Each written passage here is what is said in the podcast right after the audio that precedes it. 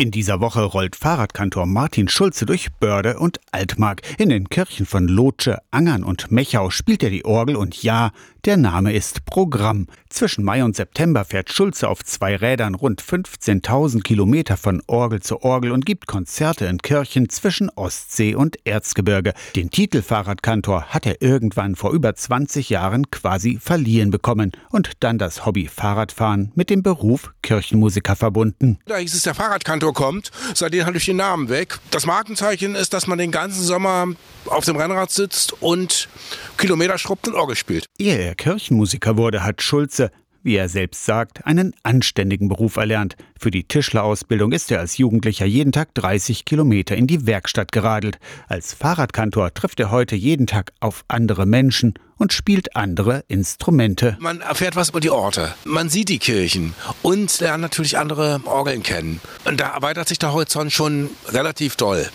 Der Reiz bei der Geschichte ist, auch aus jedem Instrument wirklich das vielstmöglichste rauszukitzeln. Das ist auch eine Sache, die mir sehr wichtig ist. Fahrradkantor Schulze ist überwiegend in den ostdeutschen Bundesländern unterwegs, der oft katastrophalen Fahrradinfrastruktur zum Trotz. Wo ich eingeladen werde, da spiele ich halt. In dieser Woche spielt er am Mittwochnachmittag um fünf erst in Lotsche und um sieben dann in Angern, am Donnerstagabend um sieben in der Kirche von Mechau.